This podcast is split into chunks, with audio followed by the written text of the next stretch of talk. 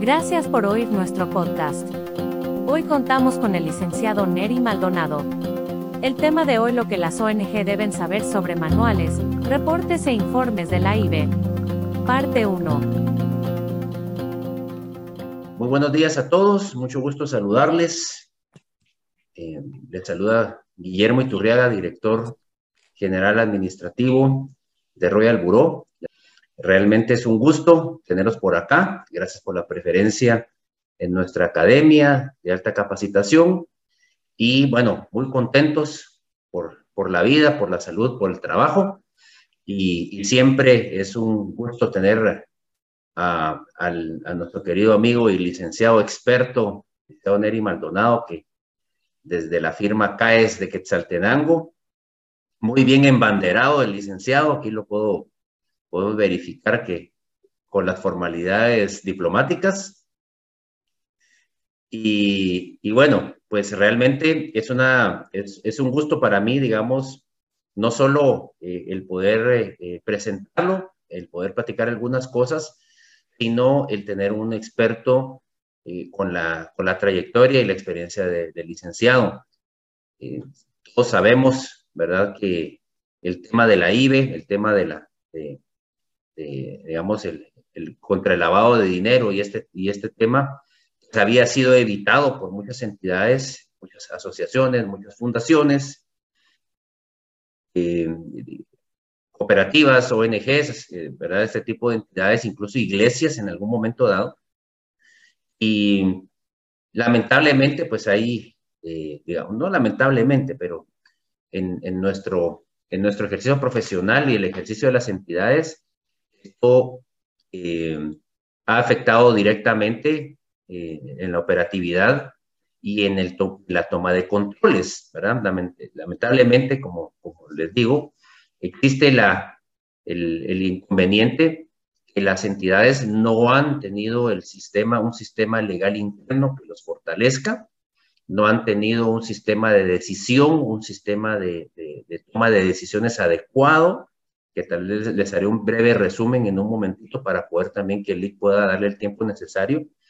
Y esto nos ha llevado a que no hemos hecho la tarea número uno, que es actualizar, actualizar nuestra, nuestro sistema jurídico, nuestro andamiaje legal interno, ¿verdad? Que ya les hablaré brevemente en unos momentos.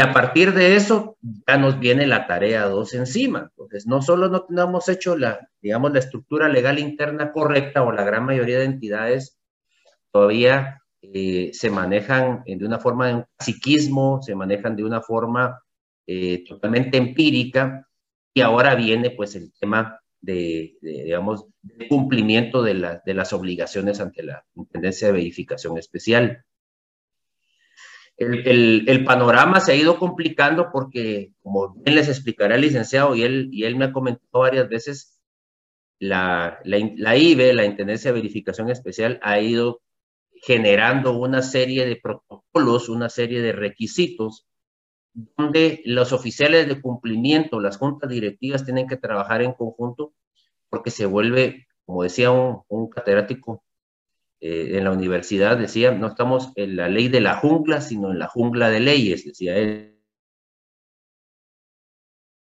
El asunto, pero no deja de tener razón, porque la normativa individualizada de la IBE, la, la parte reglamentaria, si lo podríamos decir, se está convirtiendo en una auténtica pesadilla. Eh, hemos hablado con el licenciado Neri de la importancia de tener estos, estos, estas conferencias ustedes como personas de oficiales de cumplimiento, miembros de juntas directivas o personas con toma de decisiones, tengan los elementos para poder sortear con éxito estas, estas reglamentaciones, ¿verdad? que están poniendo en jaque y están volviendo casi que locos a todo el mundo, porque eh, eh, lamentablemente la IBE, eh, por ser una entidad de la superintendencia, no tiene una cara visible, ¿sí? No tiene una, eh, digamos, una impugnación directa como pasaría con un tribunal, con un juzgado, eh, no hay un magistrado a cargo, es decir, hay una especie de anonimato, digamos, en su funcionamiento eh, y hay, digamos, y hay como que cierta, cierta cobertura, digamos, de, de, entidad, de entidad no, no sé cómo llamarle correctiva, pero una entidad que está como blindada, ¿no? Y eso deja desprotegido a los ciudadanos y a las entidades, que entonces empieza la legislación de ventanilla eh, a afectarnos directamente, ¿verdad? Entonces, eh, el objetivo de este tipo de, conferencias y de capacitaciones, yo diría incluso más que conferencia, pues una capacitación que nos va a tomar un poquito más de tiempo a través de nuestro gran amigo y, colega, el licenciado Neri, eh, nos, va, nos van a hacer entender, digamos, cómo están, la, el, digamos, en relación con esta, esta reportería o entrega de, información que, la IBE ha ido, ha ido generando y que constantemente, pues el licenciado ya les contará algunas anécdotas, constantemente vuelven a generar diferentes criterios a las mismas entidades, entonces, eh, eh, digamos, prácticamente los oficiales de cumplimiento se volvieron unos bomberos, apaga el fuego aquí, apaga el fuego allá, ¿verdad? Y, esto es, delicado porque entraña directamente a la junta directiva y a las personas que toman decisiones y a los representantes legales. Entonces, eh, para ir avanzando, eh, aparte de darle la bienvenida a cada uno de ustedes, gracias por su preferencia, por compartirlo, vamos a estar eh, grabando el evento, ¿verdad? Por lo menos la parte explicativa, para poderlo poner en un par de podcasts. Ustedes estén pendientes si lo quieren revisar.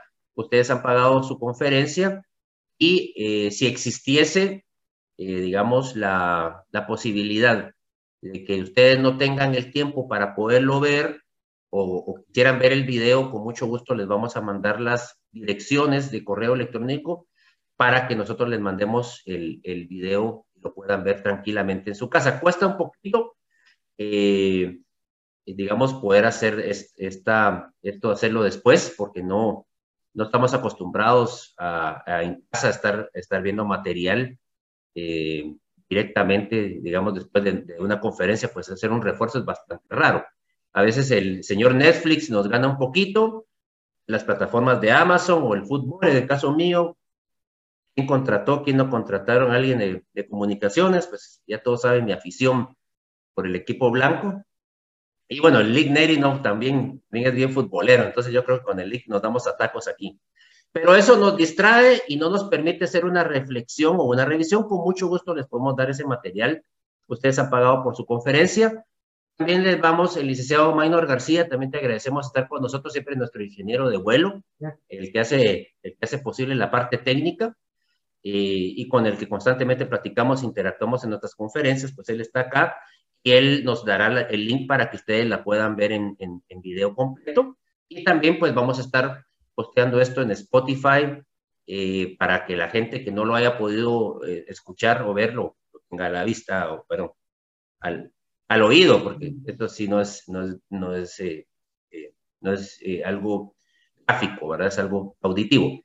Entonces, a ir, ir avanzando, es el, las instrucciones serían, tenemos que entender, o, o, la parte en donde yo quiero hacer el refuerzo es, tenemos que llevar el proceso, los procesos, los manuales, digamos, el, el, factor de riesgo, sector de riesgos que el licenciado nos va a decir, nos va a indicar cómo entender esta tramitología que viene de una entidad que es casi que una entidad sin, con, máscara, ¿verdad? Que no tenemos esa interacción y esa posibilidad de impugnar o de presentar algún recurso. Ya no tardaré en las entidades que están, digamos que no son las financieras clásicas, no tardarán ya en presentar algún tipo de acciones ante el abuso de autoridad, que es una de las cosas que más me molesta como asesor legal y como abogado, es que las entidades se crean con el derecho de ser un terrorismo o de imponer criterios absurdos o ridículos sin ningún sustento legal ni lógico.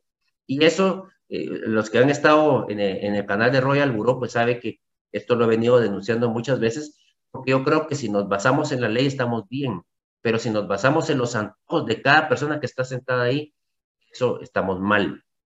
Entonces, fundamentalmente, la parte que a mí me entraña eh, o me pertenece en, el tema es, tenemos la manera de reestructurar internamente las entidades con una estructura legal interna. ¿Cuál sería esta, esta estructura legal interna? Con el LIC lo hemos estado platicando, de hecho, en otros eventos.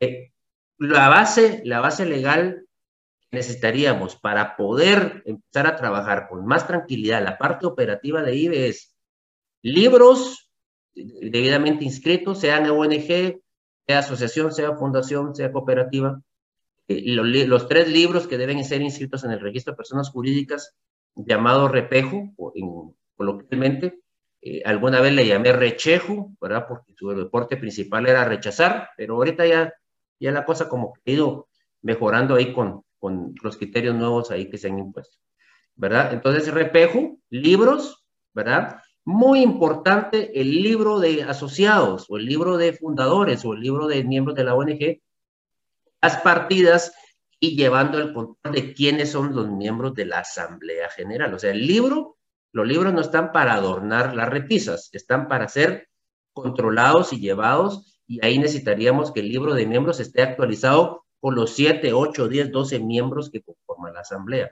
Eso es muy importante, sobre todo en las ONGs, esto ya no se les puede pasar. Si no saben cómo está el tema de las ONGs, ¿verdad? Pueden acceder a nuestras plataformas en YouTube y en Spotify porque hemos sacado, no sé, unas cinco o seis conferencias solo en materia de la modificación de la ley de ONG, ¿verdad? Que, hemos hecho varias y explicamos pues los, los, los aspectos las ONGs como tales deben de llevar y revisar, eh, digamos, jurídicamente hablando en su contexto y en, en marco de esta nueva legislación. Entonces ahí están las, eh, la oportunidad que ustedes puedan conectarse en YouTube, en Spotify, ¿verdad? Y en Facebook que hemos subido también algunas conferencias. Entonces, esto es la primera etapa, tener sus libros. El segundo proceso básico de regularización es la autorregulación de miembros o regularización de miembros. Con los libros se hace un proceso de autorregulación o regularización para actualizar el censo real de los miembros y asociados. No se vale que los que en, un libro que no se esté llevando bien, que ni siquiera sea autorizado por el repejo, aparezcan 10, 8 personas que no tienen nada que ver con la escritura constitutiva. ¿verdad? Eh, entonces, esto pasa mucho con las entidades del, del año 2000, 2015 para atrás, ¿verdad? Porque no hay congruencia en la escritura social los miembros que aparecen después. Entonces, hay gente que ya no continúa, que no apoya, abandona los cargos o abandona su interés o simplemente pues ya se dedica a otra cosa y dejan espacios los miembros deben de eh, evitar que ocurra. Por eso hay que hacer una asamblea extraordinaria de, eh, autorregulación de miembros o regularización de miembros a que en los nuevos libros ya aparezcan las nuevas personas que están haciendo frente a la institución. Y el tercer paso principal, ya estamos hablando de libros número uno, estamos hablando de la regularización de miembros en asamblea y en el libro de asociados. Y la tercera son los convenios de cooperación, que con el IC también he tenido la oportunidad de, de, de, platicar también con, su, sus clientes y con sus, en sus plataformas.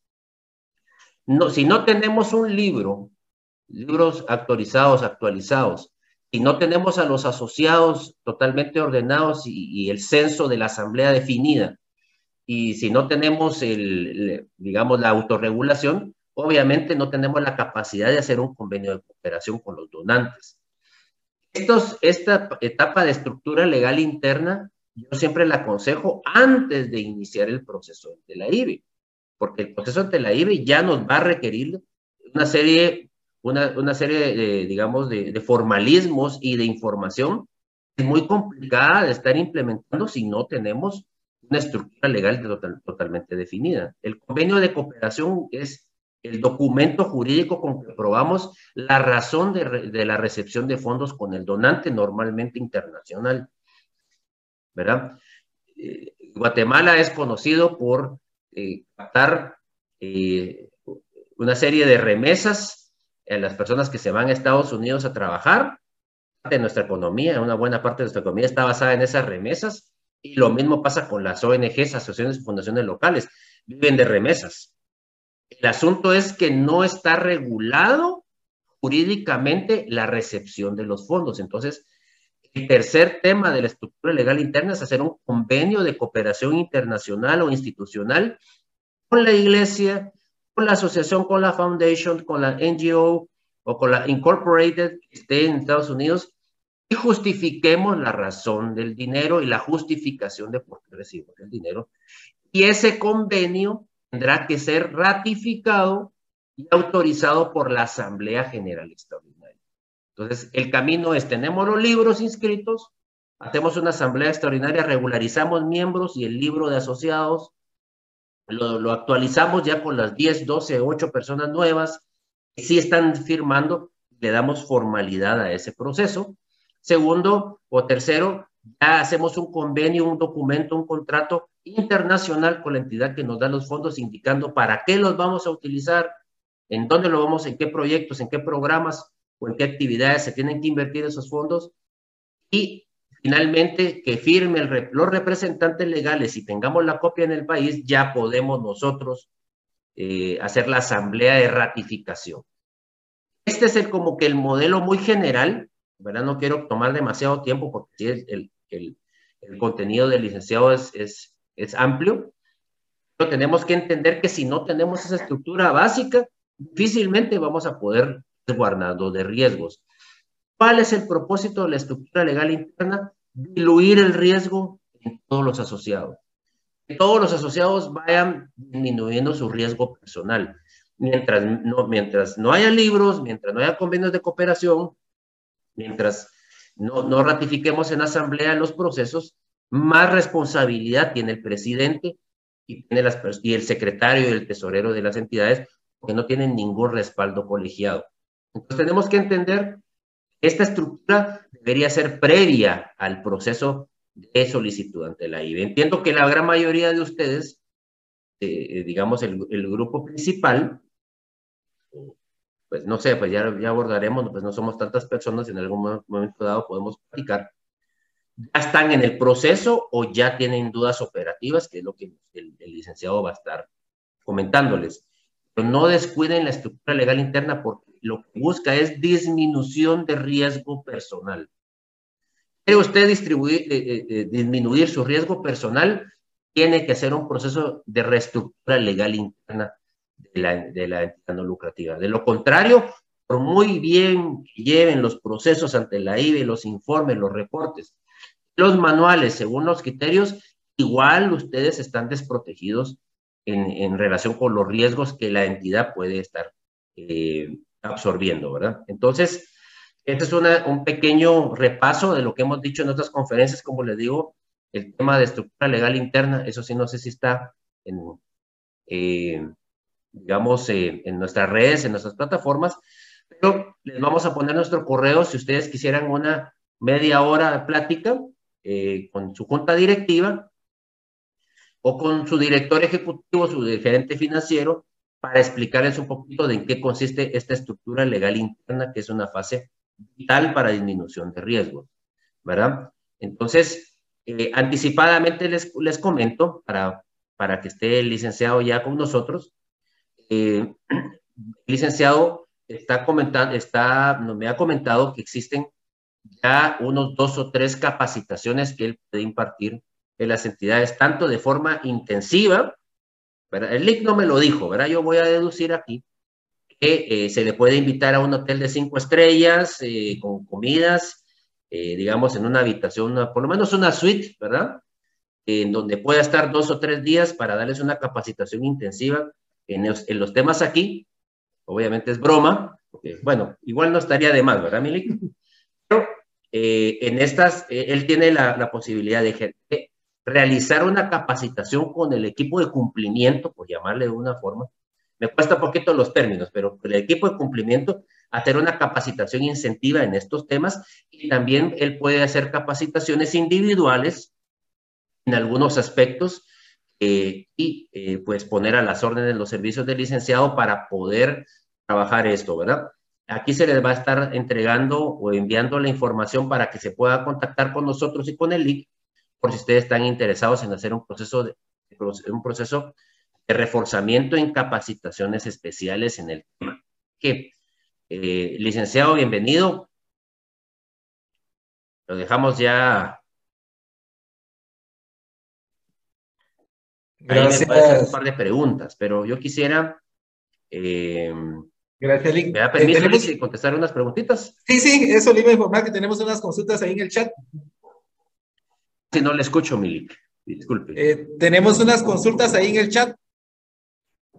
No sé si los demás le escuchan, o tal vez será mi, vamos a ver si es mi. ¿Le escuchas? Se escucha, sí escucho. Sí, se escucha. Creo que es que. Retorno, Lick. Es que mi computadora no, no, me da, no me da retorno, pero bueno, está bien. Vamos a ver. Eh, voy a ver un par de preguntas rápidas. Dice, bueno, Clara, mucho gusto, Clara. Eh, buen día. A las asociaciones no lucrativas, ¿qué libros les aplican? A todas las no lucrativas les aplican tres libros. Bueno, no voy a hacer aquella de aquel partido político, ¿vale? Que, que todo el mundo lo odiaba, pero para hacer el número tres, pero esto es solo para, no, no es tema político, sino solamente es, para, es por ejemplo. Asambleas eh, extraordinarias, el libro 1, el libro de asambleas, libro de junta directiva o consejo directivo y el libro de miembros o fundadores y benefactores. Son tres libros los que tendrían que ser autorizados en Repejo. Eh, Rosa Virginia, bienvenida. Buen día, por favor, ¿me puede explicar nuevamente cuáles son los libros y tener autorizados? Son los que acabo de indicar. ¿Cuál es la estructura legal interna? Repito eh, el, punto. La estructura legal interna básica para mí es obtener los libros, los tres libros autorizados, e inhabilitar los antiguos porque normalmente están mal llevados o eh, mezclando libros, un libro de asamblea y junta o sea, los dos órganos en el mismo libro, eso está, es antitécnico y es incorrecto. Entonces, inhabilitamos los libros viejitos, sacamos los nuevos.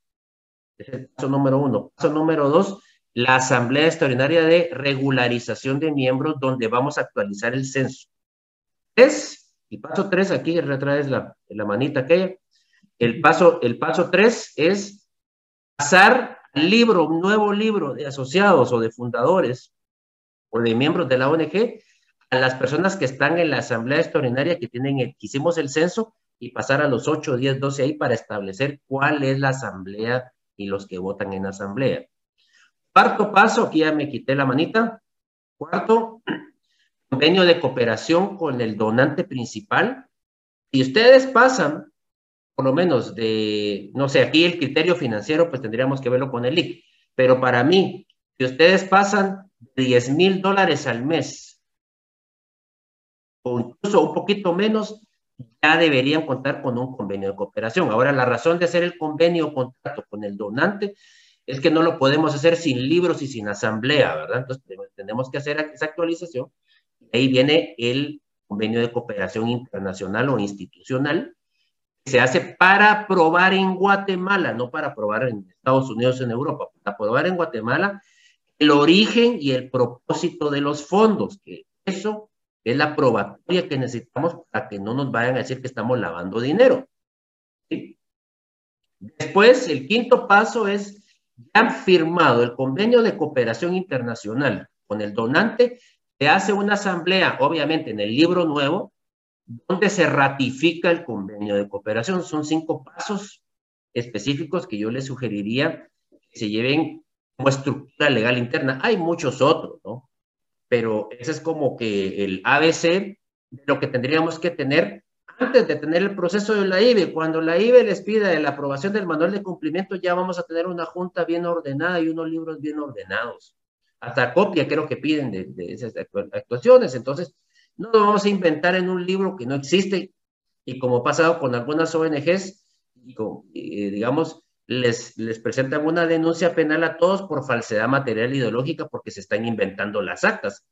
Pasa mucho en las lucrativas en el país de fingir documentos y fingir actas sin que se lleven a cabo y eso es de mucho riesgo, sobre todo las ONG tienen ese, ese serio problema porque tienen que mandar su asamblea al repejo y al mandar la asamblea alguien puede terminar, mire, fíjese que casualidad, los dos miembros que firmaron ese día, los dos aparecen como salieron del país. Serio problema para la Junta. Entonces, tenemos que tomar seriedad en el, cumplimiento y en, el seguimiento de las cosas, ¿verdad? Entonces, bueno, eh, no sé si me, si tenemos aquí un, para poder escuchar el link. ¿Acá? Ahí estamos, Lick. Solo denme un momentito, Lick. Ok, con gusto. Ahí está, lo escucho perfectamente. Ahora sí. Bienvenido, Milik, muchas gracias por acompañarnos. Eh, pues bueno, no sé cómo está de frío allá un fuerte abrazo desde la ciudad de Quetzaltenango, o no sé si Quetzaltenango o Venecia, porque con tanta lluvia ya se imagina cómo está. Ahora ya no es necesario ir a Italia y a todos esos lugares. Hay que, hay que comprar una góndola, Mili. Sí, aquí lo tenemos todo. No, gracias a Dios, un día bastante maravilloso, como siempre, muy agradecido con Dios por esta oportunidad de vida y sobre todo por estar acá presentes con el equipo de Royal Bureau y a todos los participantes. Mi nombre es Neri Maldonado y vamos a poder platicar un poco sobre el tema de cumplimiento. Eh, es un tema bastante especial. Hace unos días, eh, en un taller que teníamos, juntamente con Royal Bureau, eh, Lee Guillermo decía, bueno, atrás de esto hay un submundo y me quedé con esas palabras porque efectivamente así es, es, es un tema bastante complejo, es un tema muy interesante, pero sobre todo lo que hay que comprender es que esto proviene de estándares y recomendaciones internacionales. Eh, siempre lo he dicho, por ejemplo, cuando trabajamos con entidades financieras, de que la misma ley, por ejemplo, que le aplica a un sistema bancario, la misma que le aplica a una cooperativa de ahorro y crédito, por ejemplo, que está en un municipio, que está en una aldea, a diferencia de un tema de formularios y reportería.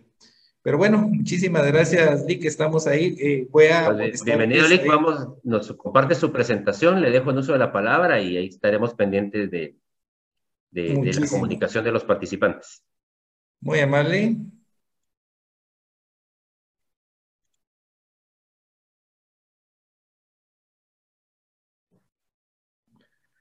Si fueran tan amables de confirmarme si ya la tenemos ahí en pantalla. Perfecto.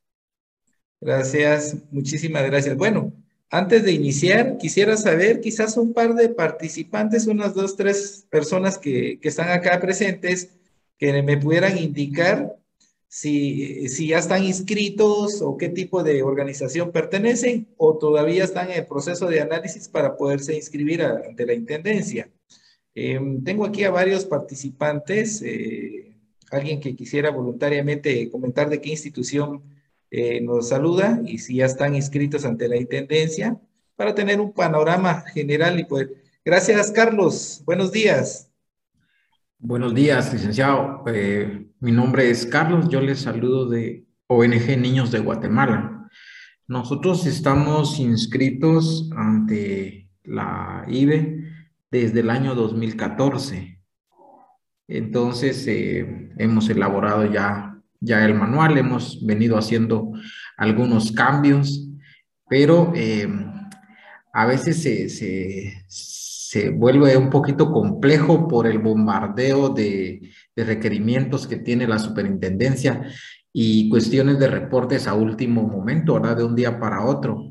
Entonces, eh, la idea de, tomar esta, esta capacitación específicamente es por eso, para ver si, si bueno, yo creo que aquí vamos a ver eh, la experiencia también de algunas otras, de otras organizaciones que estén en la misma situación. Eh, por eso es como retroalimentación, ¿verdad?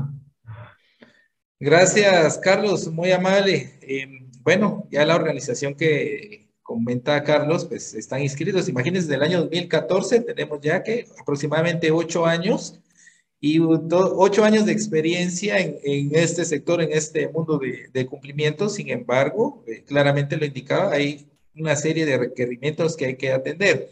¿Alguien más de nuestros participantes que fuera tan amable de, indicarnos si ya está inscrito o está en ese proceso, a qué se dedica? Eh, sí, Jessica. Buenos días. Muy buenos días a todos. Eh, yo pertenezco a la Asociación Entre Mundos en Quetzaltenango. Nosotros estamos inscritos como una asociación civil.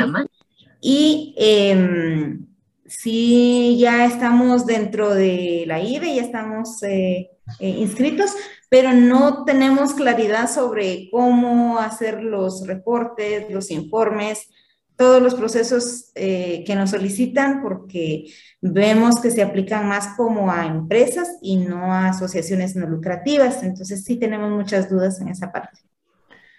Qué gusto, Jessica. Qué gusto tener acá una mi paisana. Pues ahora no hay ningún problema. A través del equipo de Royal Bureau, pues vamos a estar ahí atendiendo todas sus inquietudes. Eh, Rocío, buenos días. Gusto saludarla. Muy buenos días. Galafón a la orden. De Fundación Margarita Tejada, les saludamos. Nosotros efectivamente estamos inscritos desde hace varios años y hemos estado cumpliendo con la elaboración de manuales, hemos tenido alguna interacción con, con la IBE para hacer unas correcciones o ampliaciones eh, sí presentamos nuestros informes, pero creo que siempre es bueno tener eh, alguien de respaldo que nos dé un poquito más de información y por eso pues acudimos a, a ver esta capacitación porque más de algo siempre se aprende. Gracias Rocío, qué gusto saludarla, un fuerte abrazo desde Quetzaltenango.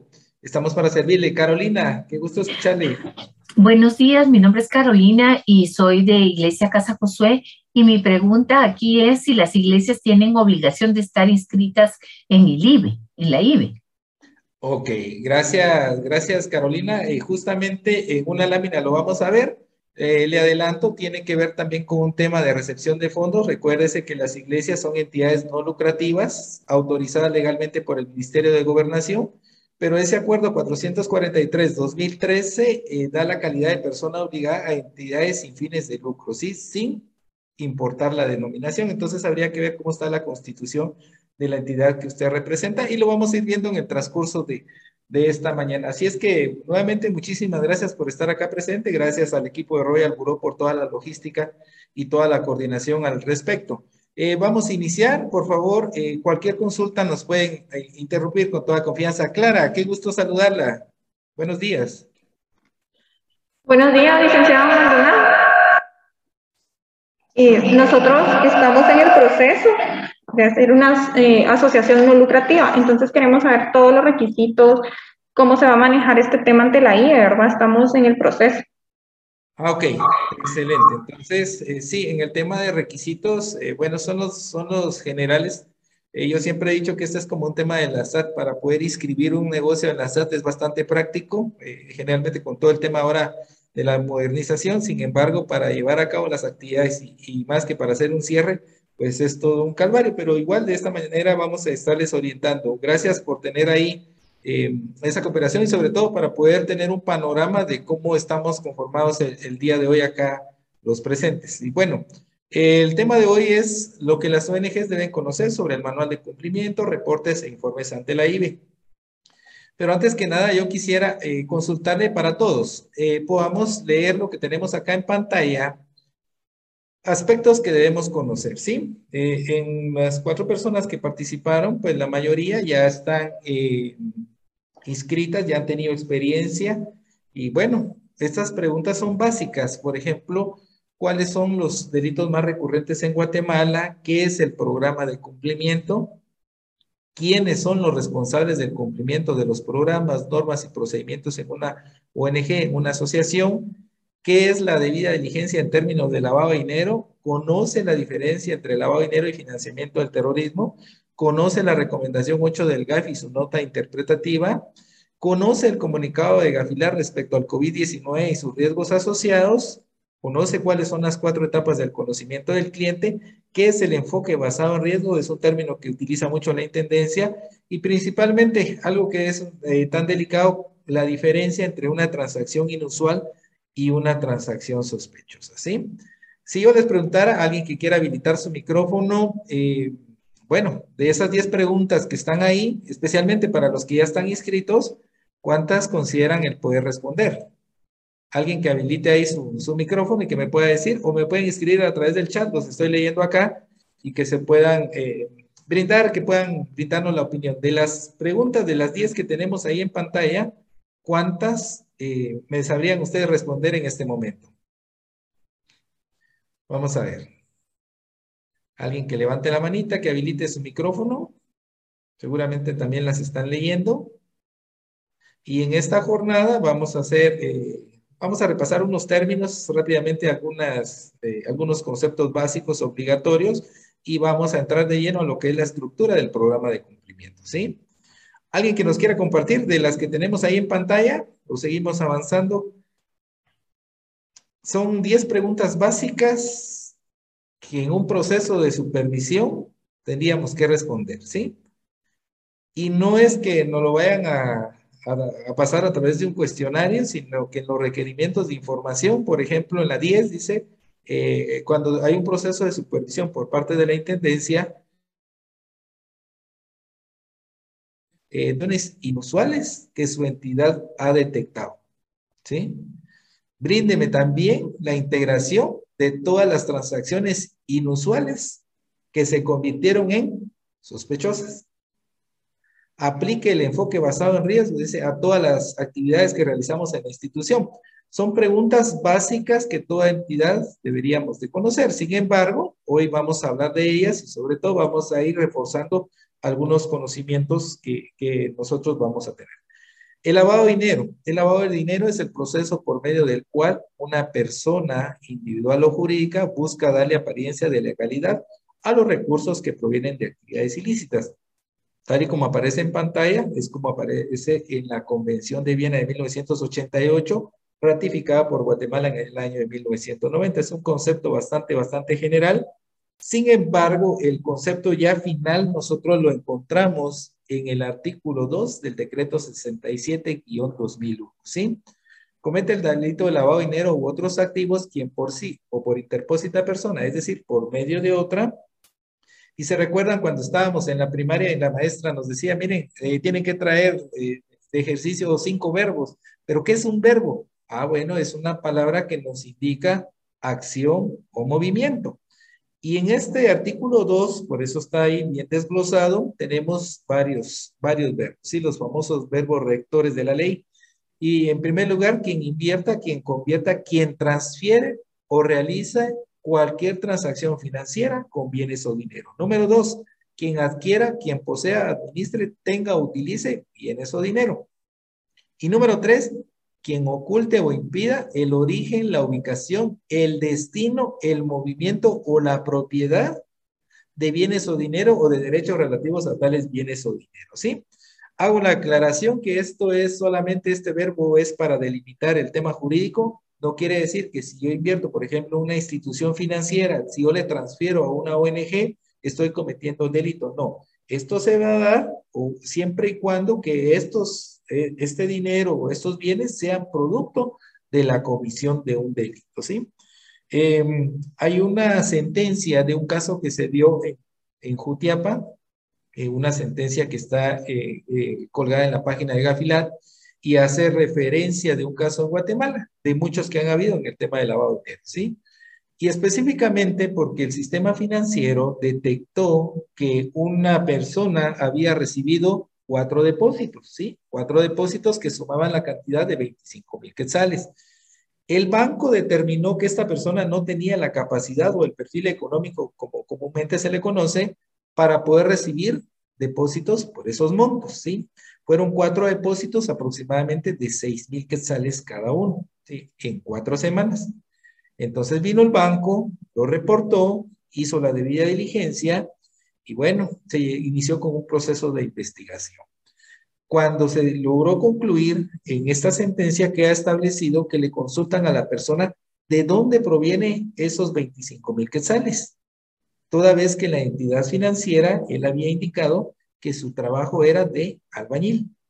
Y resulta que le preguntan, bueno, ¿y, y quién lo contrató? dice, no me recuerdo quién me contrató. Imagínense, le preguntan a la persona, ¿recibió 25 mil sale? Sí. ¿Para qué son esos 25 mil? Es para compra de material. ¿Y quién lo contrató? No me recuerdo. Entonces dice el Ministerio Público al final de la sentencia, o perdón, en el caso del, juez, eh, bueno, ahí encaja perfectamente en que él está impidiendo o está ocultando el origen de sus fondos. Y efectivamente, cuando un perito del Ministerio Público hace un flujograma sobre el movimiento de los recursos y efectivamente esos depósitos provenían del occidente de Guatemala. ¿sí? Esos depósitos eran producto de un tema de extorsión, por lo tanto los sentenciaron, publicaron su sentencia en dos diarios de mayor circulación en el país y la multa que tenía que hacerse efectiva a través de tres días. Entonces acá en el artículo 2 hay un tema bastante interesante. Eh, ustedes ven ahí la flechita que tenemos en amarillo y dice, bueno, por ejemplo, voy a leer el numeral 1. Dice, quien invierta, convierta, transfiera o realice cualquier transacción financiera con bienes o dinero, sabiendo o que por razón de su cargo, empleo, oficio o profesión esté obligado a saber que los mismos son producto de la comisión de un delito. Esta palabra comisión de un delito es bastante interesante. En otra normativa queda claro, por ejemplo, de países hermanos que provienen de la comisión de los siguientes delitos y hace una aclaración, por ejemplo, extorsión, prostitución, corrupción, narcotráfico y una serie de delitos. Pero en nuestra legislación eh, quedó abierto e, esa parte, por eso dice en Guatemala cualquier delito es fuente de, lavado de dinero, ¿sí? Y nos vamos a, ir al artículo 1 específicamente de la misma ley y hay un tema bien interesante. ¿Cuál es el objeto de la ley? La presente ley tiene por objeto prevenir, controlar, vigilar y sancionar el lavado de dinero u otros activos procedentes de la comisión de cualquier delito, ¿sí? Ahí nos hablaba una persona, una representante de la Fundación Margarita Tejada, y justamente, eh, bueno, yo les consultaría, y se los pongo acá como ejemplo. ¿Quién es el que tiene que prevenir? Bueno, ¿quién es, quién es el que previene? Es directamente las asociaciones, las ONG, las fundaciones, las iglesias, en su calidad de persona obligada, ¿sí? En este caso, por ejemplo, la, la, compañera, la dama que nos decía, bueno, representó a la Fundación Margarita Tejada. Ella, eh, esta organización es la que debe prevenir, sí, en su calidad de persona obligada. ¿Quién nos controla? Imagínense ustedes cómo podemos dimensionar este artículo 1, que de acuerdo a cómo está, cómo está esta normativa, es como se encuentra nuestro sistema, nuestra estructura administrativa gubernamental. ¿Quién es el que controla? En este caso, quien controla es la Intendencia de Verificación Especial, ¿sí? La Superintendencia de Bancos. ¿Y quién vigila? El artículo 33 de la ley dice, en caso del indicio de la comisión de un delito, la Intendencia lo podrá trasladar al organismo correspondiente. ¿Quién es ese organismo correspondiente? El Ministerio Público, ¿sí? Y en dado caso, pues el Ministerio dice, bueno, aquí hay un delito, eh, lo va a llevar directamente al organismo judicial. Entonces, previene ustedes como entidades. Controla la Superintendencia de Bancos, vigila el Ministerio Público y sanciona el organismo judicial. Qué interesante esta parte para que vean que ese artículo 1 está amarrado y tiene una secuencia también de lo que nosotros hacemos en, nuestras actividades. Pero, ¿cuáles eh, específicamente las etapas o cuáles son las etapas del delito de lavado de dinero? Todo empieza desde la comisión de un delito, ¿sí? La primera etapa que se conoce como colocación. Y en esta fase se da la colocación de los bienes y dinero en efectivo, es introducir en el sistema financiero, en el sistema no gubernamental, en, en, toda la parte de la economía. Segunda etapa, el fraccionamiento, que consiste también en transformar o realizar múltiples transacciones. Y la tercera etapa es la inversión, la integración o el goce de los capitales, que ya es reinsertar ese producto o ese dinero que ha sido lavado a la economía informal. ¿sí? Son tres, tres etapas, la colocación, la fracción o estratificación y la integración. Pero todo, que quede bien claro, proviene de la comisión de un delito. Vean el artículo 2, deja claro que son producto de la comisión de un delito y no deja establecido de qué tipo de delito. Y bueno, les dejo esta, esta presentación acá en pantalla eh, delitos que generan recursos ilícitos. En Guatemala, cualquier delito es precedente del delito de lavado de dinero. Hablamos de narcotráfico, de tráfico de armas, trata de personas, corrupción, robo, extorsión, estafa, defraudación tributaria y bueno, una serie de, de situaciones que podríamos mencionar, por ejemplo, acá el secuestro y una serie de actividades en pantalla tienen ustedes eh, un caso que fue muy conocido, todo lo que está acá lo pueden encontrar a través de las plataformas digitales y medios de comunicación. El caso de la municipalidad de Chinautla, eh, que el dinero de la municipalidad eh, se canalizó, que fue saqueado a través de dos ONGs que eran constructoras. Vean ahí la tipología que tienen en la parte derecha de su pantalla, 14 cheques con un valor de 9.7 millones de quetzales, la municipalidad eh, contrataba a estas ONGs, eran dos específicamente, y estas dos ONGs contrataban a algunas sociedades anónimas, constructoras también, y posteriormente, pues muchos de esos cheques que salían especialmente de una de estas constructoras fueron a parar a las manos del alcalde. Em, esto fue el año pasado, lo pueden encontrar en la página del Ministerio Público, 58 millones de quetzales eh, eran sujetos a investigación, 7 millones y medio de dólares, imagínense, que vinculaban a ocho organizaciones no gubernamentales, ¿sí?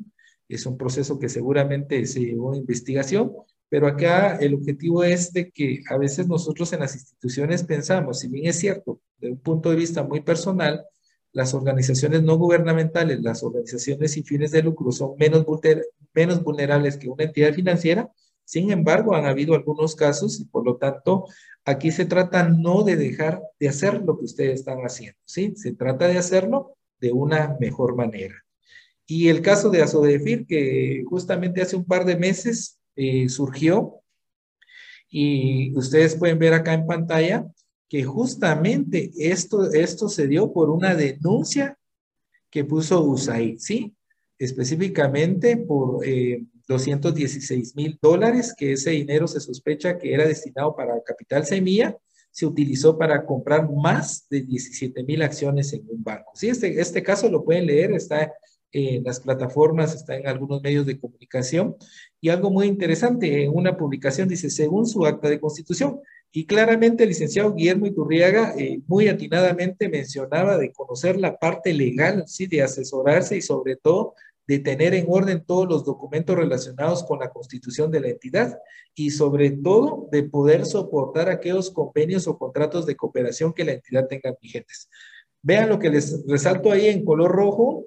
En color rojo ustedes tienen eh, una parte bien interesante de esa publicación. Dice, según su acta de constitución, ASODEFIR nació como una organización no lucrativa, apolítica, no religiosa de desarrollo y de servicio a la comunidad, Distintos miembros recuerdan que fue constituida para convertirse en una especie de brazo social del banco y así explican por qué varios de los directivos eran parte de ella. Querían crear una fundación que hiciera obra social de fortalecimiento financiero y le perteneciera al banco y no lo lograron. Lo que crearon para subsanar ese déficit fue, en cierto modo, lo contrario, una asociación no perteneciente al banco, sino propietaria de él y que le extrajo dinero por años sin controles siempre claros.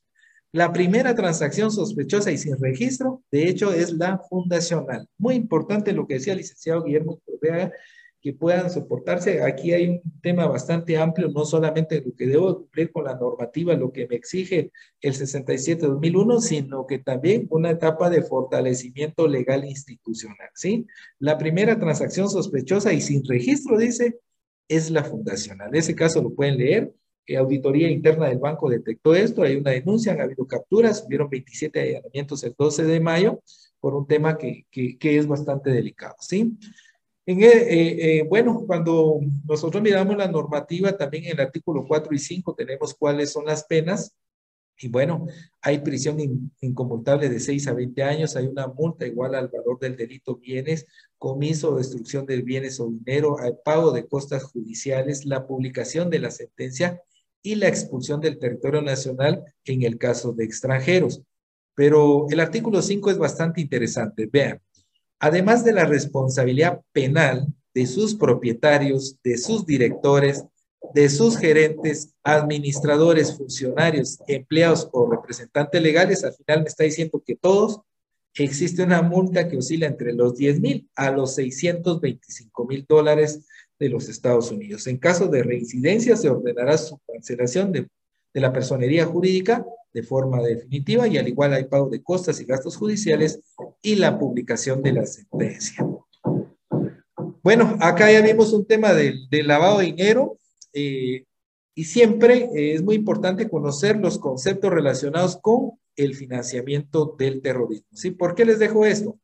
Porque todo lo que ustedes ven en la institución, si se dan cuenta, es lavado de dinero y financiamiento del terrorismo. Lavado de dinero y financiamiento del terrorismo. Parece que lavado fuera el nombre y financiamiento el apellido es porque justamente cuando surgió esta ley en el año 2005, en el artículo 15 deja establecido quiénes son los responsables. Dice, los mismos que se encuentran contenidos en la ley contra el lavado de dinero u otros activos.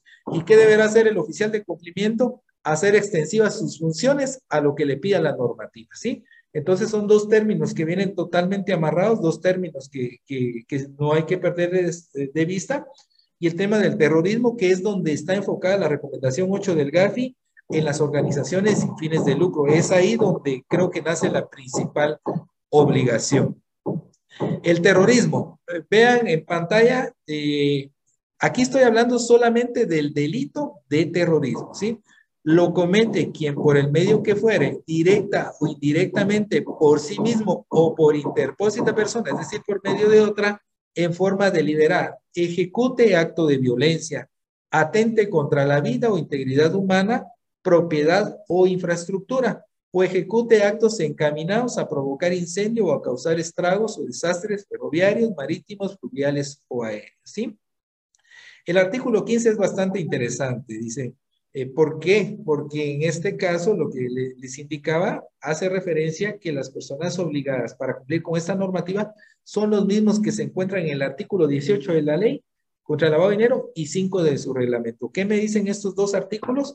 ¿Quiénes son las personas obligadas? Es decir, quiénes deben cumplir con la normativa. En pocas palabras, terrorismo, actos de violencia, atentar contra la vida o la propiedad o infraestructura. ¿Estamos claros con esa definición del delito? ¿Sí?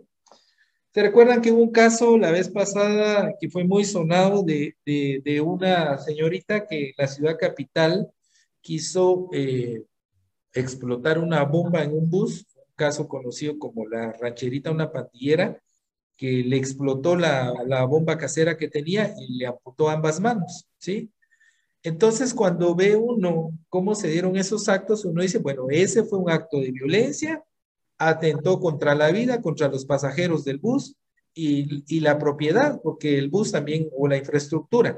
Entonces, uno dice, bueno, encaja perfectamente en el delito de terrorismo pero vamos a ver eh, eh, luego sobre algunos casos que, que, se consideran o que no han habido casos en nuestro país y vamos a, a explicarlo por qué.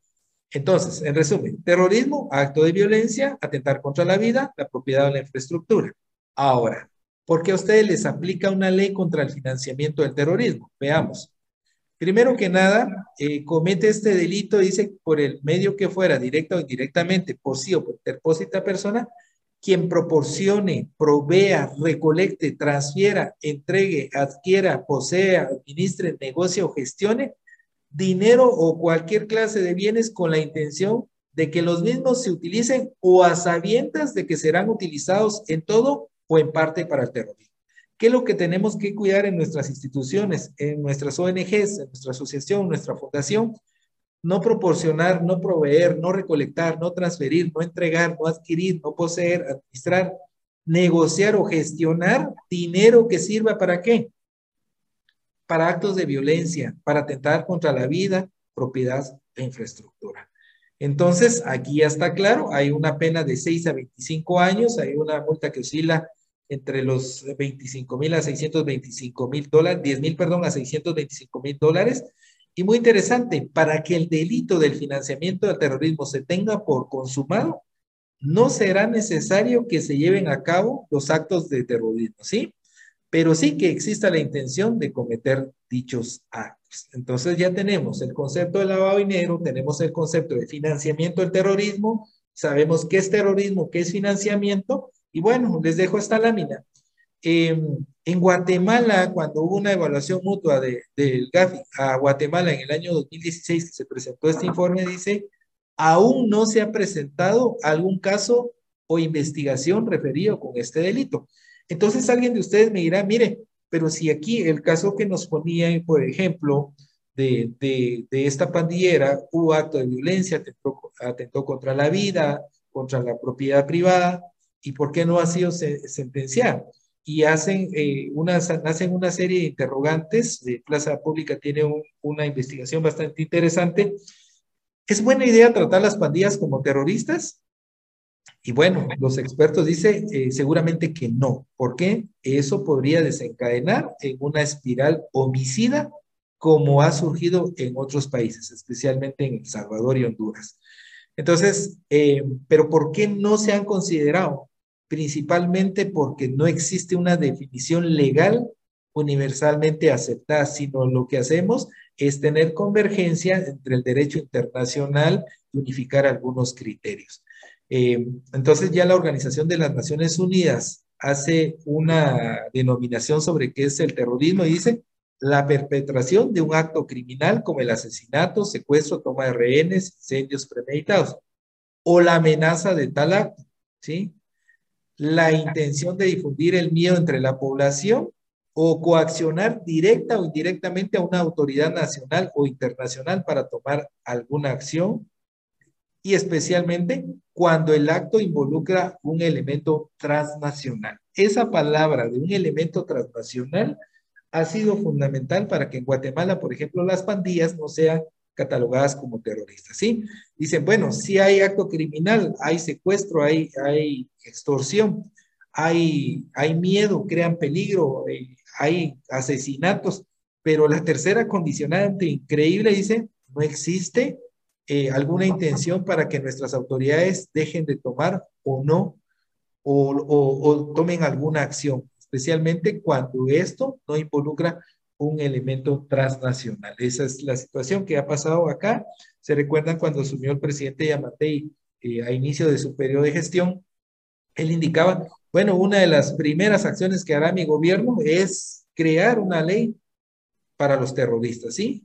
Específicamente, bueno, yo creo que ya se le va acabando el periodo y no se ve nada por ahí de lo que pudiera pasar, pero sí, ese es un tema bastante, bastante interesante. Esto que estamos hablando el día de hoy eh, proviene de, principales tratados internacionales, ¿sí? Específicamente lo que hoy nos tiene acá sentaditos frente a nuestra pantalla es la Convención de 1988, la Convención de Viena que les indicaba al inicio y que fue ratificada por Guatemala en el año 1990. Convención de las Naciones Unidas contra el tráfico ilícito de estupefacientes y sustancias psicotrópicas. En ese entonces, pues se reunieron los países miembros de la Organización de Naciones Unidas y llegaron a la conclusión que en el mundo el narcotráfico estaba generando recursos ilícitos, ¿sí? Entonces los países firmaron una convención y cuando ustedes ven la normativa, específicamente nuestra ley que está vigente desde el año 2001, pareciera que muchos artículos que están en esa convención fueron trasladados a nuestra normativa, ¿sí? Increíble, pero es parte de, donde nació. En 1999 existe el, el, Convenio Internacional para la Represión de la Financiación del Terrorismo. Imagínense, ese convenio surgió en el año 1999 y en nuestra normativa aparece en el año 2005, que es la ley para prevenir y reprimir el financiamiento del... Hay muchas cuestiones. Creo que tenemos por ahí un micrófono encendido, si fuera tan de poderlo, de poderlo cancelar.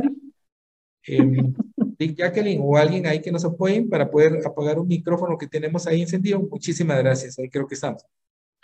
Hay una convención contra la delincuencia organizada transnacional, que es la Convención de Palermo. Eh, hay una ley contra la delincuencia organizada transnacional también en Guatemala que está vigente desde el año 2006 y la Convención de las, de las Naciones Unidas contra la Corrupción. En el, año 2012 se firmó eh, unas modificaciones al Código Penal. Entonces, si se dan cuenta, todos los tratados internacionales, lo que decimos a veces con el equipo de trabajo, bueno, sale un tratado internacional relacionado en, en materia de prevención de LD eh, bueno, seguramente ya viene una ley eh, eh, cercana.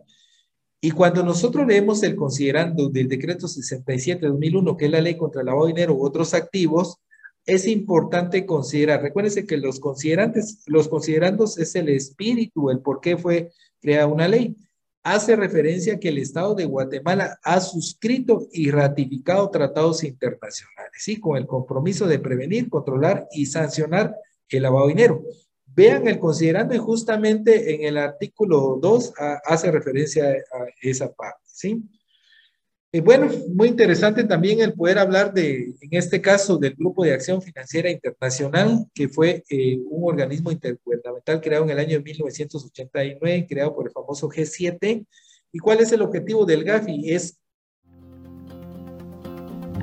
fue un gusto contar con su presencia. No olvide seguir nuestras redes sociales. Facebook, Like e Instagram.